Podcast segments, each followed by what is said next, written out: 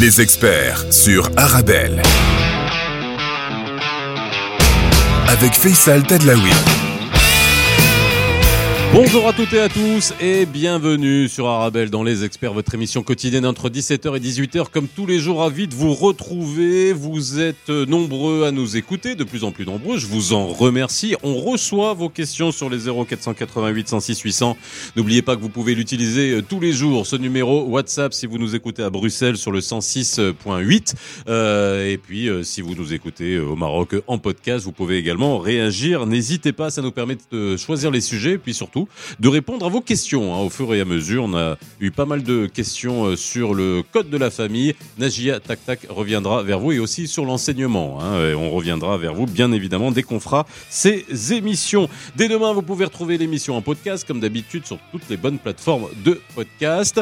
Et aujourd'hui, aujourd'hui, mon expert, on l'avait déjà reçu il y a quelques mois dans les experts euh, Arabel. Euh, Jamal Belahlash est avec moi, le fondateur et le président de la Maison de la Diaspora marocaine. Et ça, c'est un projet on va revenir sur la genèse encore une fois, mais là, ça se concrétise et il y a pas mal de choses qui sont prévues euh, dans ce programme-là. Comment euh, mettre euh, à profit, comment rendre finalement ces lettres de noblesse à cette diaspora marocaine, comment mieux la connaître et bah, ça a du sens d'en parler notamment aujourd'hui ici. alors à vous, à Bruxelles, mais on est à Casa aujourd'hui. Les experts spécial diaspora marocaine, c'est tout de suite.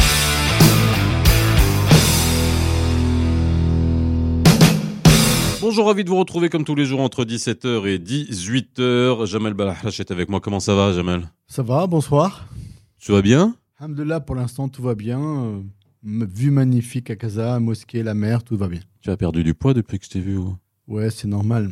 Pourquoi c'est normal? Tu manges plus? L'année 2023. pourtant, fin de l'année, fin de l'année, fin de l'année, d'habitude, on prend du poids et puis après janvier, on se dit on va commencer à maigrir. On, peut se faire plaisir tout en faisant attention. Je pense que la santé est importante. Bon bah tu me diras comment tu fais. Moi, je suis en train de perdre aussi ce que j'ai pris pendant l'hiver. Mais en tout cas, merci hein, euh, d'être revenu pour parler de ce sujet qui est de toute façon super passionnant, qui nous habite tous, euh, la diaspora marocaine.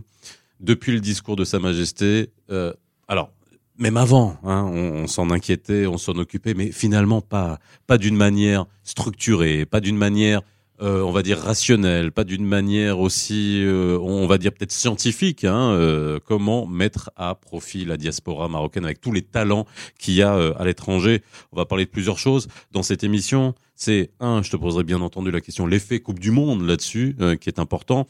Euh, ce qui a été insufflé par, euh, par le roi, notamment avec la nécessité de mettre à profit la, la, diaspora marocaine, et avec la maison de la diaspora marocaine, vers quoi on va aller justement et comment on met à profit toutes les diasporas, et on va, on va encore une fois les, les, les définir. L'effet Coupe du Monde, je commence par ça on, l'a traité sous tous les angles dans les experts arabes avec des footballeurs, euh, que ce soit euh, en Belgique, que ce soit ici, avec des journalistes, avec des entrepreneurs. L'effet de, euh, on va dire, Coupe du Monde, est-ce que ça a eu un impact sur voilà, cette perception de la diaspora du Maroc à l'étranger? D'abord, je dirais, j'espère que ça a eu un impact sur la perception de la contribution de la diaspora au développement du pays. Là, on parle de sport, donc le foot. Je rappelle que 80% de, notre effectif euh, de la Coupe du Monde est originaire de pays différents, pour la Belgique, la, Hollande, l'Espagne, la France, etc., etc.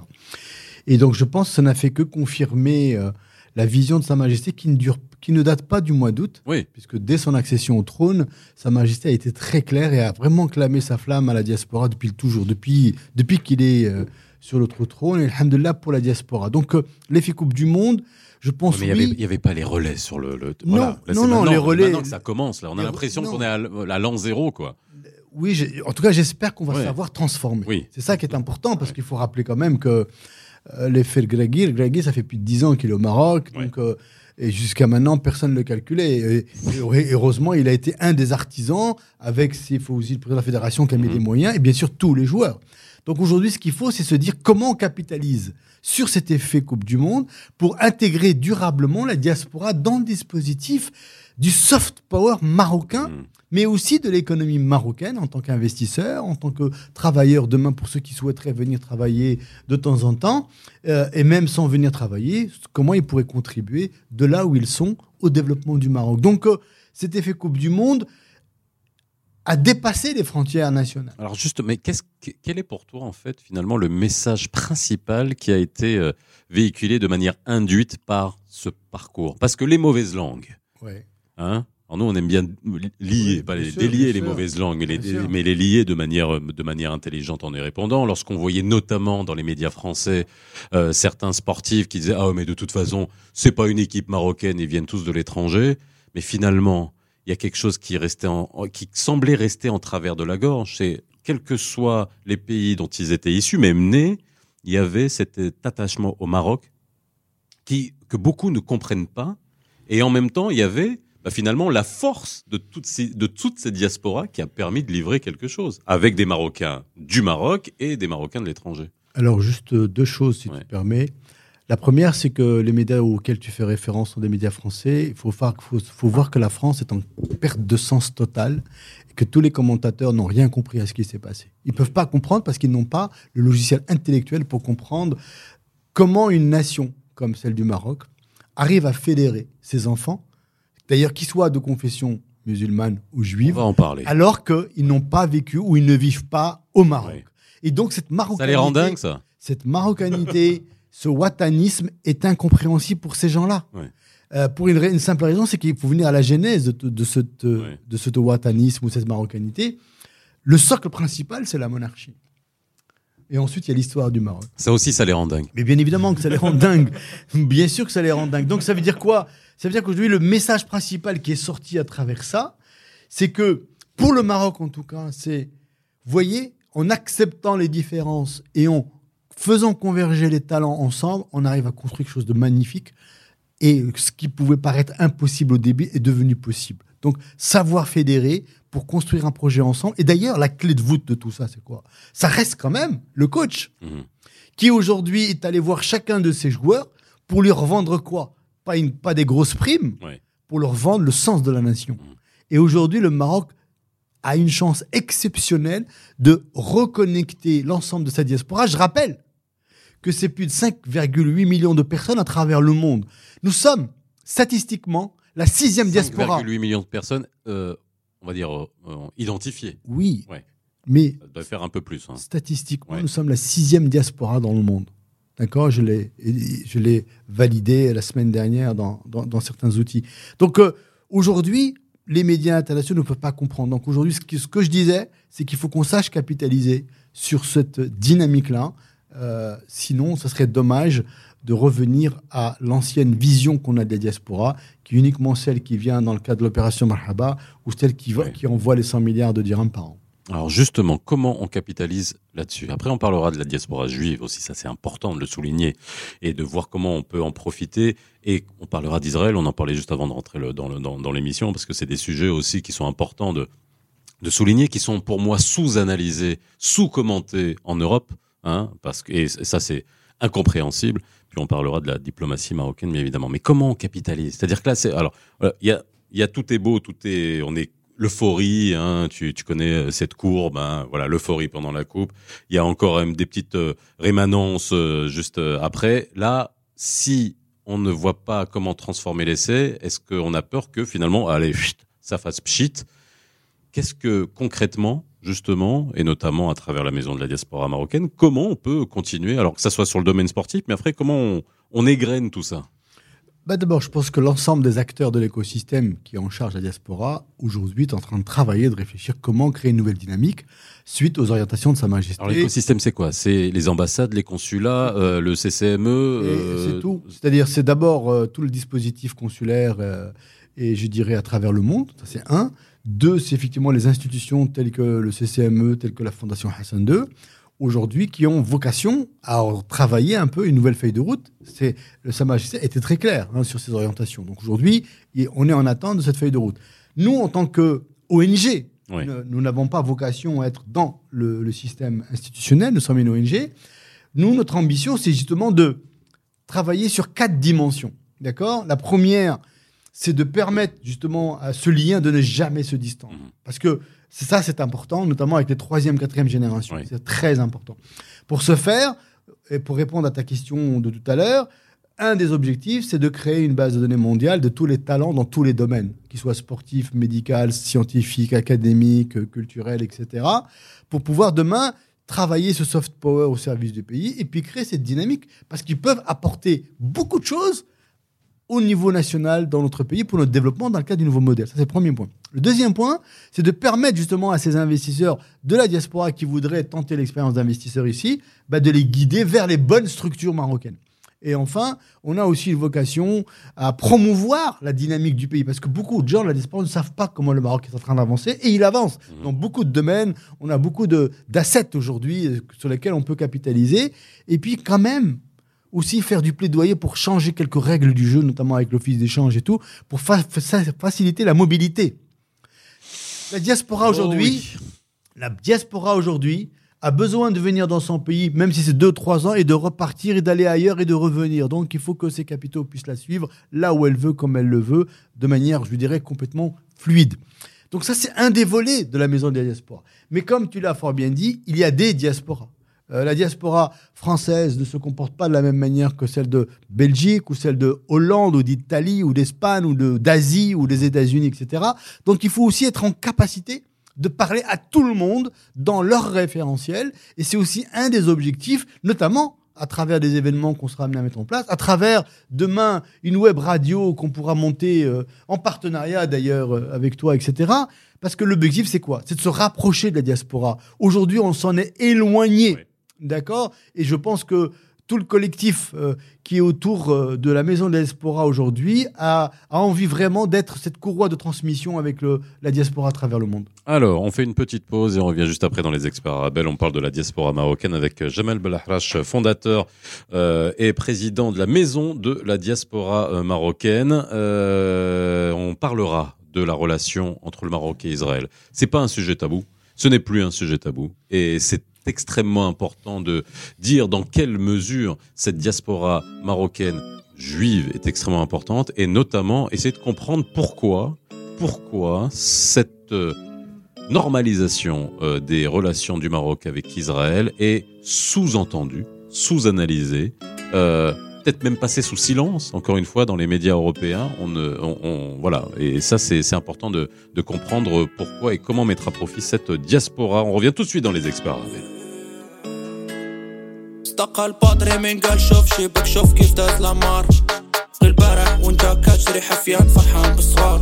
انت كبرتي عرفتي كل شي ريحتك صاغي طابا. مازال الدنيا تخلعك كاع ما تخافش راك عارف غابا ومين غطلع نورمال غيكرهوك غيعطيوك بالدار. وانت ربي معك ما حد وراك والراجل صبار. ما تكونش حكار. ربي غيعطيك راك عندي في الفشار. ما تقصحش راسك راك كنحس بيك. نورمال راه دمك جار درنا المولى حلال بلا تريش بلا بيشي بعد شي شي قلبي غير لافافا ولي بقى كلو راغي ديشي بلاد الكوتشي والفيك كوتشي ناصلي بعد شي شي كلشي للشيك الحاس كلشي كليشي بعد شي شي ما بغيتهاش كاطو لا فلوس لا شاطو جيمي امور لا الدربي اقو قصدو الباطو كلشي قلو سقيني يا ساقي سقي بالليل الويسكي وستادو نور صحاب راسي دابور كارما وحدة رويدة وكادو ونار ياكلوني فرحوا بضحكي وشربوا تكيلا. أنا روقفت ضحكت وزدت راه كلشي في سافيلا. ربح لي خسروني عرفت معاهم حياة سافيلا. بسير حقيصوني عمري نعاود هادي وصافي لا درنا المولى على البلاط باش داباش شيشي. قلبي غير لافافا ولي بقا كلو باغي ديشي. بلاد الكوتشي والفيك كوتشي ناصي. بعد شيشي. كلشي للشيك الحاس كلشي كليشي. بعد شيشي. دخل سخونة شريكي. باقي كان كيكي باقي واحد في ظهري سكين. شحال ما كبرت تبقى مسكين والريا هزة شحال من صندرية ماما دايني غيمقية راني طاب اللي ليلة ام بي ديما الأول واخا كان غياب هادشي غي كان بالبريقي. جاب خويا ما صديقي. كنشوفو الباق في طريقي. دوكا ماشبه في بريقي. وحالة في الماما تا غنبري لا ما تخلي غي صابري.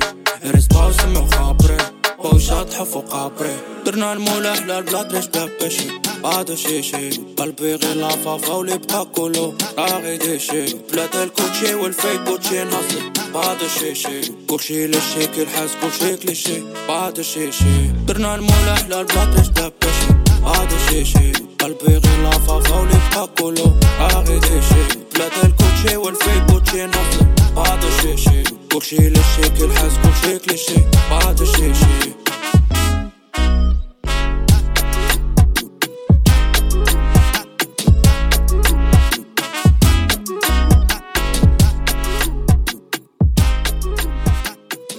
Posez toutes vos questions au numéro belge WhatsApp 0488 106 800. Les experts sur Arabelle. Est ensemble jusqu'à 18h. Euh, Vous l'avez entendu, le numéro de téléphone. N'hésitez pas à l'utiliser, le 0488 106 800 pour nous poser toutes vos questions, réactions, des audios WhatsApp, des écrits WhatsApp. Vous faites ce que vous voulez avec ce numéro. On est là pour vous. Jamel Belahrache est avec moi, fondateur et président de la maison de la diaspora euh, marocaine. Alors, euh, Israël et la diaspora juive marocaine à travers le monde. Alors déjà, qu'est-ce que ça représente à peu près, grosso modo? Je ne sais pas si on a les chiffres officiels exacts ou si c'est une, une approximation qu'on a notamment de euh, euh, Israéliens d'origine marocaine et la diaspora dite juive marocaine à travers le monde. Aujourd'hui, ce qu'on sait, c'est que la diaspora euh, marocaine de confession juive basée en Israël représente de l'ordre de 800 à 1 million de personnes ce qui n'est absolument pas rien. Et, cette diaspora aujourd'hui a un attachement juste exceptionnel avec le Maroc et, a, une foi incroyable dans, la monarchie marocaine. Et ayant eu le plaisir, euh, en tant que vice-président de la Chambre de commerce Maroc-Israël, d'y aller deux fois l'année dernière, j'ai pu vraiment mesurer live cet attachement au Maroc et cette envie de construire un véritable pont pour pouvoir contribuer au développement économique euh, du pays du Maroc en partageant euh, le know-how euh, des, des, Israéliens aujourd'hui avec le Maroc. Donc je pense que ces accords d'Abraham sont juste d'une intelligence incroyable et surtout une opportunité exceptionnelle pour, pour le Maroc et pour les pays arabes en général. Est-ce qu'on comment peut-on profiter finalement de lorsqu'on parle de profiter d'une diaspora, il y a finalement une ingénierie derrière à monter. Euh, est-ce que on peut s'inspirer de la diaspora juive, qui est, euh, on va dire, euh, extrêmement bien structurée dans l'entraide, dans la connexion, dans les réseaux, parce que ça c'est quelque chose qu'il faut qu'il faut constater. Est-ce que ça ça fait partie des des, des schémas qu'il faut peut-être emprunter, dont lesquels il faut s'inspirer? Écoutez, l'ensemble des diasporas à travers le monde, qu'elles soient israéliennes, arméniennes, libanaises, ah, mexicaines, avec plus ou moins d'efficacité. Hein, mais, mais bien évidemment qu'il y a de l'aspiration à prendre dans l'ensemble des diasporas. Mais la principale euh, qualité, on va dire, euh, qui traverse toutes ces diasporas, c'est la structuration, justement, mmh. c'est l'identification. Et c'est aussi euh, les mettre à contribution. Nos amis libanais ou israéliens aujourd'hui, effectivement, on, connaît leur puissance, notamment aux États-Unis ou ailleurs, avec des réseaux relativement importants mmh. dans le domaine économique, politique, etc. etc. Donc, euh, et une des ambitions de notre maison, en tout cas, de la diaspora avec nos, amis, c'est de, de faire en sorte qu'il y ait un véritable réseau à travers le monde et qui soit euh, déclenchable ou utilisable par le Maroc, euh, qui, encore une fois, ça peut être dans la culture, dans le sport, et peut-être demain, pourquoi pas, imaginer avoir aussi des, des, des, des, des, des, moyens de, d'accélérer la dimension politique de certains membres de la diaspora. Donc, euh, je pense que l'inspiration, oui, bien évidemment, elle va être là. Et, le fait d'intégrer aussi la diaspora de confession juive dans, dans le dispositif futur, c'est juste incroyable. Donc, c'est pour ça que je vous l'ai dit, euh, moi, j'ai rencontré euh, plein d'amis euh, sur place et, honnêtement, leurs yeux brillent quand on parle du Maroc et pour aider le Maroc. Vous dites que vous êtes marocain dès que vous arrivez à Jérusalem ou à Tel Aviv. Waouh, c'est comme si, entre guillemets, ils avaient vu quelque chose d'incroyable. C'est juste important de se dire que le, en 2020, donc c'était en décembre 2020, cette signature des accords d'Abraham euh, à mon avis, ouvre beaucoup de portes. Maintenant, il faut faire preuve de beaucoup de pédagogie euh, avec l'ensemble des parties prenantes euh, pour expliquer qu'aujourd'hui, ouvrir le débat avec Israël et les pays arabes pour faire des choses ensemble, ça ne veut, pas dire oublier. être ça ne veut pas dire aller dans le sens de la ah politique d'Israël, de la colonisation. Non, mais c'est alors c'est ça qui est extrêmement important et c'est là je reviens à la question que je t'ai posée auparavant. Pourquoi, ton avis, est-ce que tu as le même constat que moi, sous-analysé, sous-entendu, sous, euh, on va dire, euh, euh, on n'a pas l'impression que cette normalisation a été mise à sa juste valeur dans les médias occidentaux, alors que avant, quand les pays arabes, certains, quand il n'y avait aucune normalisation des relations, c'était vraiment, on en faisait tout un pataquès, et maintenant que c'est fait, est-ce qu'il y a Qu'est-ce qui se passe? Alors là, je fais, euh, sens je fais appel à ton sens aigu de l'observation euh, politique et diplomatique. Écoute, euh, je, vais te redire ce que je t'ai dit, mais différemment tout à l'heure. les médias occidentaux, et en particulier la France, ne peuvent pas apprécier la dynamique des accords d'Abraham, parce qu'aujourd'hui, d'abord, la France est en train de perdre en influence, et beaucoup de pays. Le rapprochement avec Israël, aujourd'hui, des pays arabes, ouvre des portes pour l'ensemble des pays arabes, pour leur développement. Or, il est important pour certaines euh, pour certains pays qui ont eu beaucoup de colonies, entre guillemets, à travers le monde, de vouloir garder une forme d'influence. Et là, ils sont en train de la perdre. Donc, euh, le manque de marketing aujourd'hui de ces pays-là est tout à fait normal, entre guillemets, même s'il n'est pas acceptable. Maintenant, c'est à nous de faire ce marketing-là. C'est à nous de faire de la pédagogie avec l'ensemble.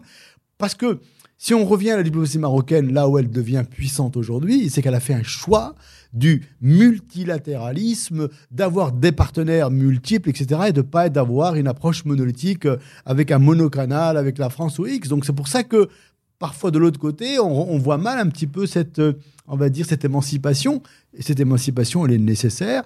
Euh, notre roi a bien fait de signer ces accords. Notre diplomatie a bien fait de mettre les règles, les points sur les i aujourd'hui. Et je pense que l'histoire est à écrire. Et il nous appartient de l'écrire. Nous, aujourd'hui, d'abord marocains, avec des choses concrètes, avec nos partenaires des pays du Golfe, avec Israël, et bien évidemment sans oublier le combat historique euh, qui est celui d'un État palestinien que tout le monde accepte maintenant aujourd'hui en, tant que, en tant que tel. Maintenant, il faut le mettre en forme, et je pense que la finalité, euh, elle sera dans les années à venir, ça c'est clair. Euh, est-ce qu'aujourd'hui, on peut dire que le Maroc, alors je sors un peu, mais finalement ça rejoint ce dont on est en train de parler, c'est on est un petit poussé économique, nous, sur l'échiquier mondial. Il faut, remettre les choses dans leur, dans, leur contexte. Mais est-ce que géopolitiquement, est-ce que on est, euh, le Maroc est en train de devenir véritablement une, une puissance géopolitique locale et incontournable, que ce soit à travers ses alliances, à travers cette nouvelle diplomatie, euh, à travers justement, on voit bien cette crispation avec la France qui n'en finit pas, et puis c'est encore en train de, encore en train de grandir. On a, c'est pas parce que on a, on a remis les visas comme avant que c'est réglé. Bien au contraire, la cicatrice est restée bien béante. Et si Boulita euh, l'a bien fait comprendre. Euh, donc, euh, est-ce que on est vraiment en train de devenir un pays qui compte absolument géopolitiquement? À côté, aujourd'hui, clairement, déjà, si on, fait les choses dans l'ordre, euh, sur le plan continental africain, le Maroc est une puissance.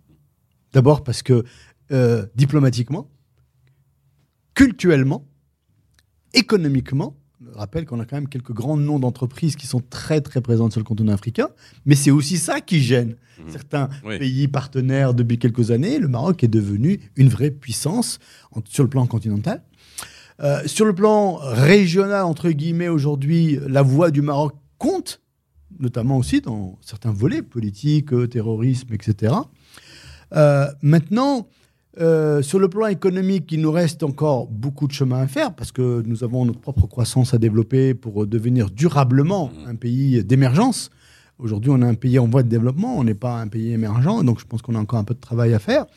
Mais peu importe, le, le train est parti d'un pays tel que le Maroc qui, a, qui ne doit plus avoir de complexe avec personne et qui doit intégrer le, multilatéralisme, entre guillemets, comme une dynamique de co-construction. Et on doit nous respecter tels que nous sommes. Et d'où la nécessité d'avoir une diaspora organisée, structurée, avec tous les talents que nous avons. Elle devient très influente à travers le monde. Et c'est, en tout cas, une des ambitions qu'on nourrit, nous, c'est juste construire des ponts pour que demain, le Maroc soit encore plus reconnu dans les différents pays de résidence de la diaspora marocaine, en capitalisant, comme je vous l'ai dit tout à l'heure, sur le deuxième point de notre ambition à la maison de la diaspora, c'est de promouvoir cette dynamique économique, parce que les gens, faut faut qu'ils sachent un peu ce que vit le Maroc comme transformation économique et, culturelle, et même sociale. Aujourd'hui, euh, pour une fois, euh, encore une fois, suite aux orientations de Sa Majesté, le fait qu'un pays comme le Maroc, avec la taille économique, je rappelle qu'on fait maximum 120 milliards de dollars de PIB, hein, ben, la couverture sociale généralisée au Maroc, c'est acté. Oui, et en plein Covid. Hein. Et en plein Covid, c'est acté. Donc, euh, donc il y, a, y, a une mutation qui est en cours et euh, il y a des gens qui apprécient, il y a ceux qui apprécient pas, mais c'est pas grave. Nous, on avance. Alors, euh, question là aussi de savoir comment vont réagir les. Alors, si on arrive vraiment à, à, à appliquer hein, tout ce que tu nous dis, hein, c'est-à-dire qu'avoir une diaspora forte, qu'on mette à contribution, qu'on arrive à, faire participer, à, jouer sur de, sur de l'influence, ça va pas plaire au pays, ça C'est pas grave. Pourquoi Le but, c'est pas de plaire. Le but, c'est d'avoir un pays qui s'assume. Tu as vu les discussions déjà, euh, l'Union européenne sur euh, la réglementation sur les banques. Euh, c'est c'est un peu, on, voit un peu des, des, répercussions et des conséquences de finalement la participation d'une partie de la diaspora à l'économie marocaine, que ce soit à travers les transferts, etc. On voit une réaction de l'Union européenne là-dessus.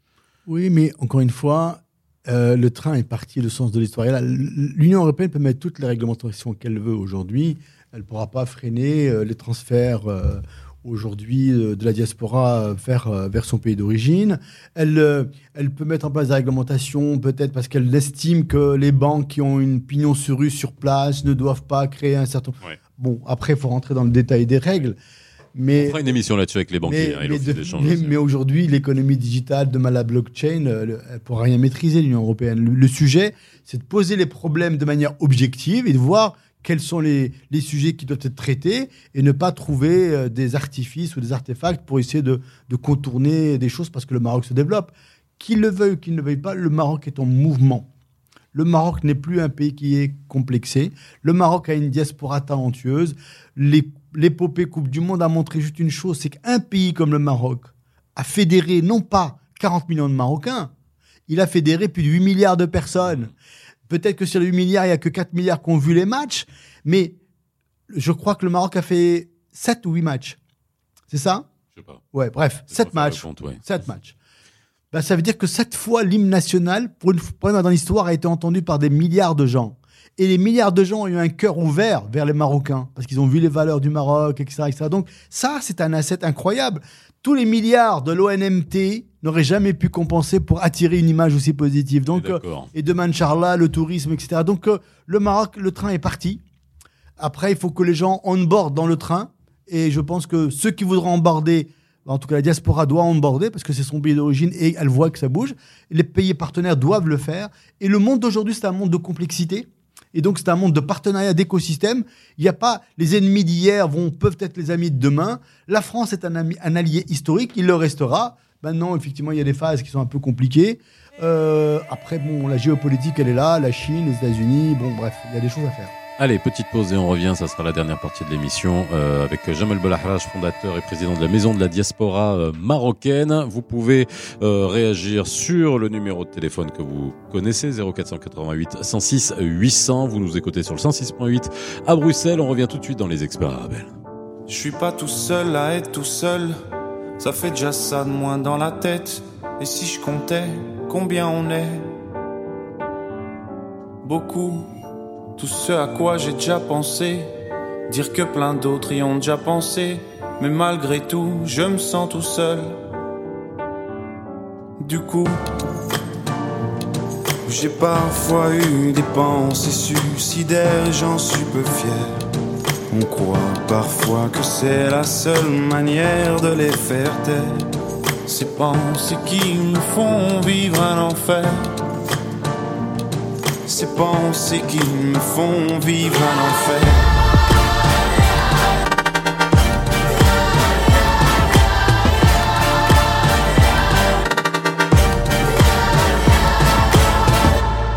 Est-ce qu'il y a que moi qui ai la télé et la chaîne culpabilité?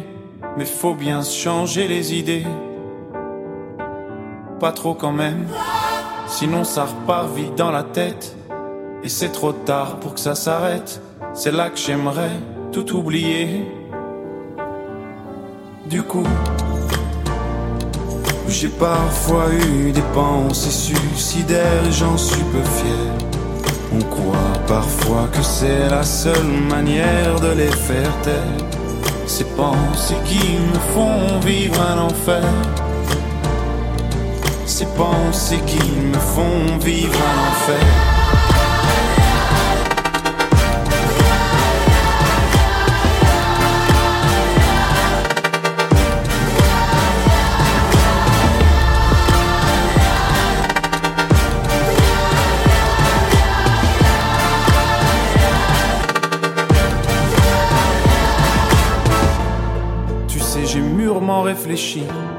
Et je sais vraiment pas quoi faire de toi. Justement, réfléchir, c'est bien le problème avec toi.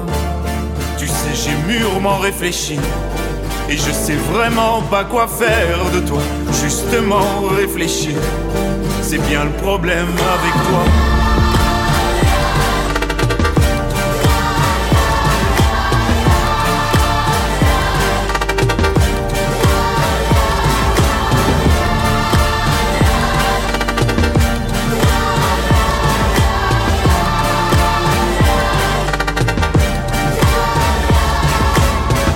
Posez toutes vos questions au numéro belge WhatsApp 0488 106 800. Les experts sur Arabelle. Posez toutes vos questions au numéro belge WhatsApp 0488 106 800. It's a dark road on the other side. Don't you see I'm alone without you?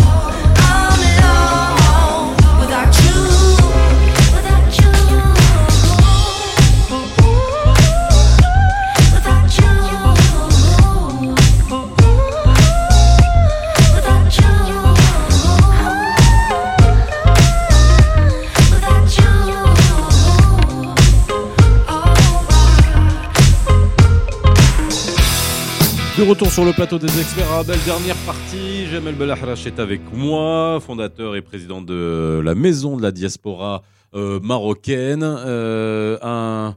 Allez, euh, si on parlait de toi, toi, tu faut, faut dire aussi pourquoi tu, tu portes ça, parce que tu es habité par cette mission-là. Toi, tu es, tu es un, tu es un Marocain de là-bas, quoi, toi aussi.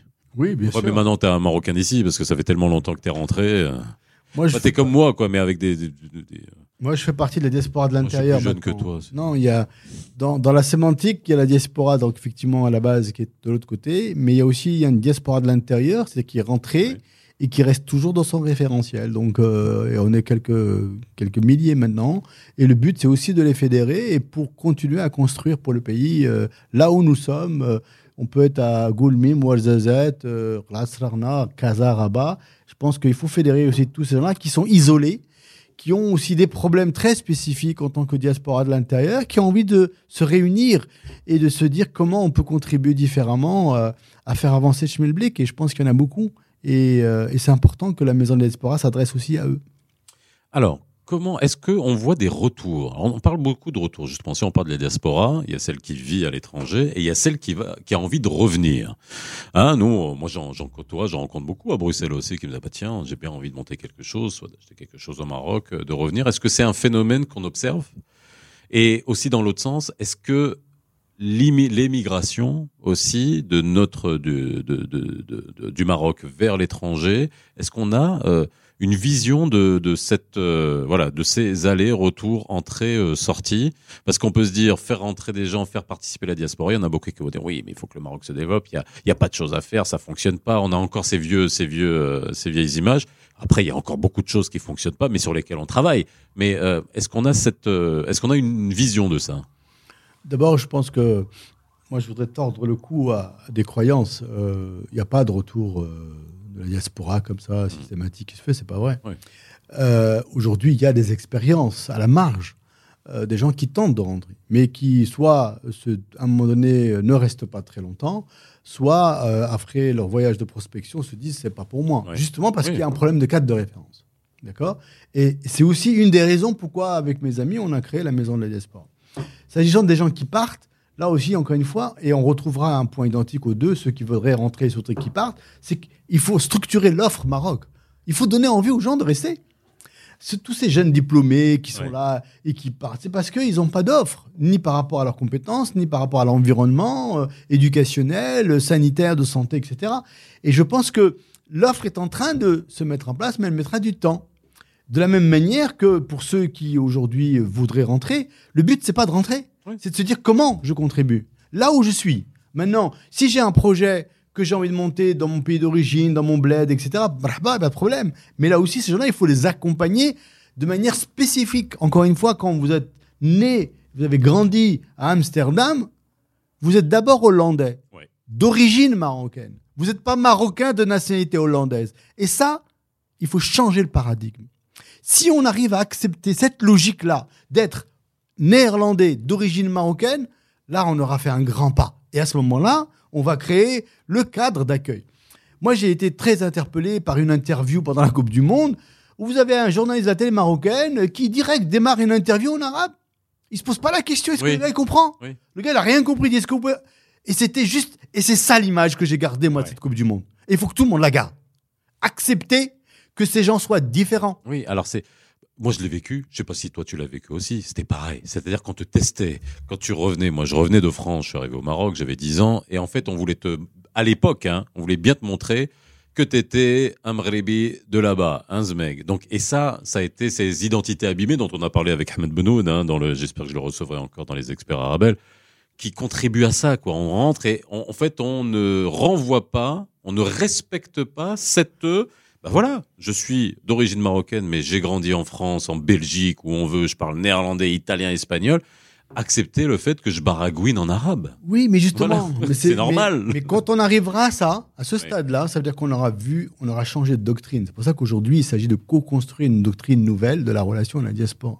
Et vraiment, cette image m'avait autant choqué, Ouais. donc interpellé, en me disant, ben, c'est ça qu'il faut qu'on change. Et que le gars, le journaliste, aurait eu été hyper intelligent en disant, écoutez, bon, comment voulez-vous qu'on on, on parle? À quelle langue? Et, et terminé, c'était réglé. Alors que là, aujourd'hui, on, quelque part, on développe un, un- on pousse au complexe la personne qui est en face et, c'est gratuit, ça sert à rien. Donc c'est pour ça que il y a un gros travail à faire sur cette, euh, sur ce pont et surtout sur l'acceptation du différence. Aujourd'hui, on l'accepte pas. Quelle richesse on a quand on fait le compte hein, des langues que les Marocains peuvent être capables de parler bien hein, sûr. entre le français, l'arabe, Darija, euh, le l'Aransia, le, le, le quoi, le l'espagnol, le néerlandais, le mélange entre l'espagnol et l'arabe au nord, Amazir dans toutes ces dans toutes ces variantes, Rifia, ben, c'est je veux dire franchement, au lieu d'en faire des complexes, C'est une force. C'est pas bien sûr que c'est une force qui est, c'est une force qui est, Bien qui est sûr. monumentale. Alors, dans quelques jours, il va y avoir un événement à Casa. Hein Alors c'est quoi? C'est le lancement officiel de la Maison de la Diaspora? Oui, c'est vraiment le lancement officiel. Donc, euh, on fait un, un petit événement sous forme de, de deux panels, euh, en dehors des, autres- de- des discours d'ouverture des, des différentes- différents partenaires. Il y aura un panel justement sur l'état des lieux avec les institutionnels et il y aura un, panel avec l'échange d'expériences de gens de la diaspora de l'intérieur et de l'extérieur qui vont exprimer un petit peu les problématiques. Et puis à partir de là, donc le travail euh, va commencer. Donc c'est le 31 janvier, donc Mhm. à 9h au Sofitel euh, Tour Blanche de Casablanca. Je rappelle le site euh, de la diaspora, c'est www.diaspora-maroc.com. Mhm. Pour nos amis euh, belges et voire de la région né- néerlandaise, s'ils écoutent euh, la radio. Euh, et l'objectif, c'est qu'à partir de là, on, on initie un petit peu le- la feuille de route qu'on va présenter avec les initiatives. On a vocation à, à commencer à travailler sur déjà un certain nombre de plaidoyers, de mesures concrètes euh, et des innovations qu'on voudrait apporter. On travaille sur la mise en place d'un véritable portail intelligent avec l'intelligence artificielle pour pouvoir créer la relation. Avec euh, les membres de la diaspora à travers le monde. L'idée, comme je disais tout à l'heure, c'est aussi de monter une web radio pour rester connecté euh, euh, en termes d'information dans les deux sens. Et puis, peut-être en 2023 ou 2000 début 2024, lancer un, véritable forum de diaspora sous forme d'université d'été pour pouvoir travailler sur des thématiques qui intéressent la diaspora, bien évidemment. Et puis, bien sûr, il y aura d'autres sujets, notamment la constitution de la base de données internationale des talents à travers le monde. Euh, parce que je rappelle que pendant le Covid, euh, il y a quelques membres de la diaspora qui ont été très utiles pour le pays. Euh, Ils l'ont fait vraiment volontairement, gratuitement. Et, et voilà, donc c'est. Je pense à nos amis de, de C3M hein, que j'ai reçus à Bruxelles, hein, notamment les médecins, hein, toutes les compétences médicales à travers le monde avec des éminents professeurs. Hein, Mm. que c'est Oui. issu de Bruxelles. Bien et sûr, ça, bien sûr. qui ont fédéré des gens pour euh, venir au Maroc aussi euh, rendre des services médicaux et contribuer. Tout à fait. Merci beaucoup Jamal d'avoir été avec à vous. nous. Euh, je rappelle encore une fois, donc le 31 janvier, ça c'est à Casa avec euh, cette conférence qui va marquer finalement le lancement officiel de la maison de la diaspora marocaine et notamment le site diaspora-maroc.com si vous voulez aller le consulter. On se reverra et tu es toujours le bienvenu dans les experts Arabelle à Casa ou à Bruxelles si jamais tu es de passage. Euh, N'oubliez pas le 0488 106 800 si vous voulez réagir, nous envoyer des questions. C'est notre numéro WhatsApp. On se retrouve demain entre 17h et 18h comme d'hab. Les experts sur Arabelle. Je ne rêve plus, je ne fume plus, je n'ai même plus l'histoire. Je suis seule sans toi, je suis laide sans toi, comme une orpheline dans un dortoir. Je n'ai plus envie de vivre ma vie, ma vie cesse quand tu pars. Je n'ai